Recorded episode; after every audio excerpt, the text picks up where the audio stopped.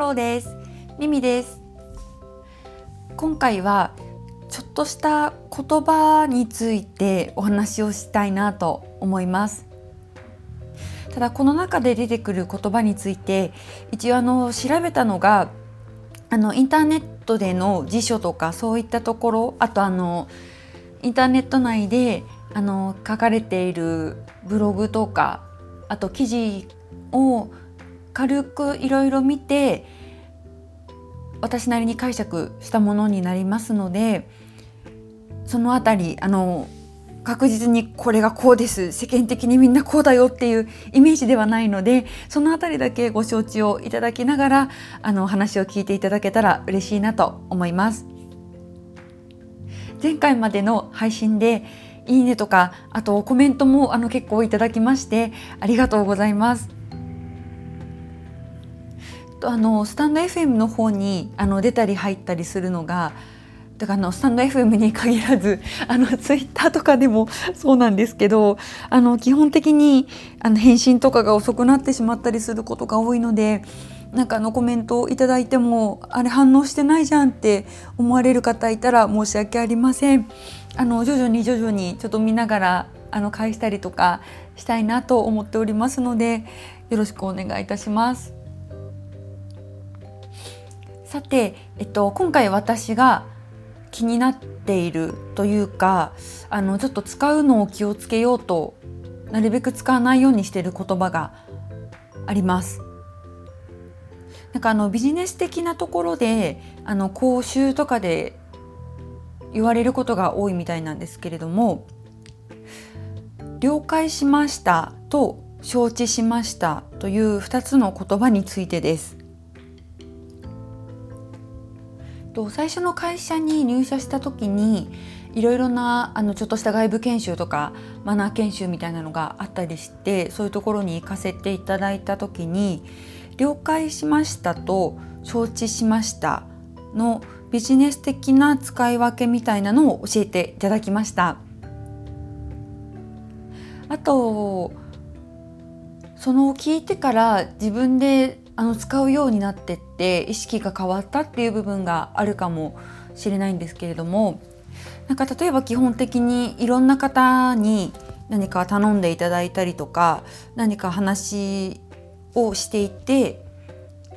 で最終的に分かりましたっていう意味で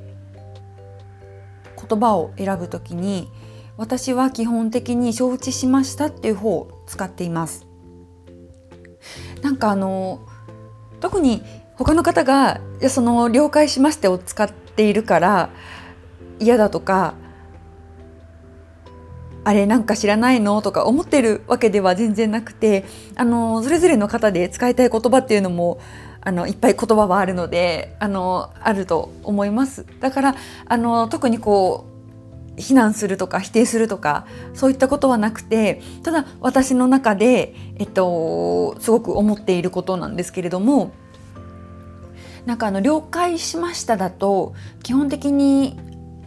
こう自分が下になって上の方に対して「ああそれ分かったよ」っていう言い方っていうよりはただ、えっと、理解したよっていうことを丁寧に言ってるっていうふうに意味として捉えられているみたいなんです。で承知しましたはあの分かるっていうことを自分が下の立場としてこうへりくだったっ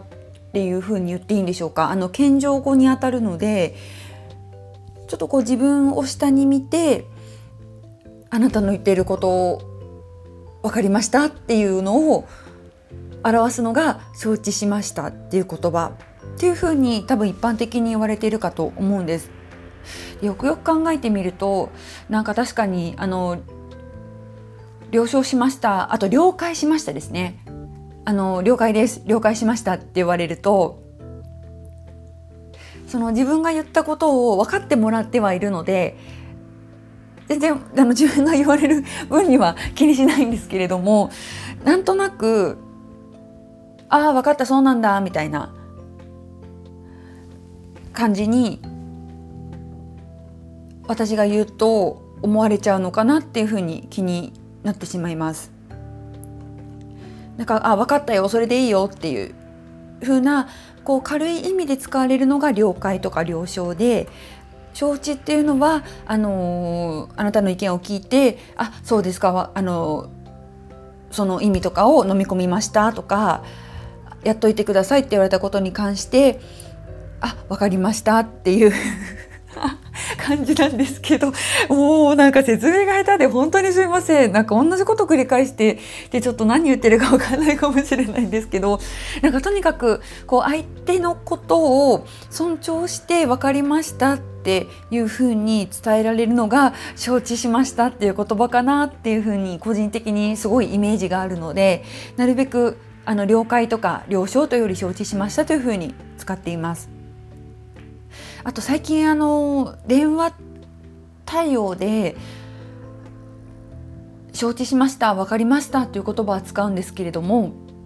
なんかあのかしこまりましたとか承りましたっていう言葉もスラッと出てくるようになりたいなと思っています。こう1対1とか1対2とか対面でお話をする時にかしこまりましたっていう言葉はなんか不思議と出てくるんですけれども電話になるとなんかこう直接人を見てないあの実際はこう物を通してその方と通じていてなんでかかしこまりましたっていう言葉が出てこないんですよね。なんかあの私の脳内で変な変換がされてるだけなんですけどだからこう電話で話してる中で「あそうですね」とか「はい」とか使うんですけどどうしても単調になりがちなのでなんか「かしこまりました」「承りました」っていうのを言えるようになりたいなと思います。あとちょっとあの了解しましたっていう言葉に関してあのなんかこう同等の立場とか自分が上の立場であればあ了解了解とかっていう感じで使うのはいいのかなと思うんですけれどもなんか逆に自分が下で相手が上だったりとかあまりこう関わりがない中でお話をするのになんか承知しましたの方が柔らかい言い方だなっていうのをずっと思っていたのでなんとなく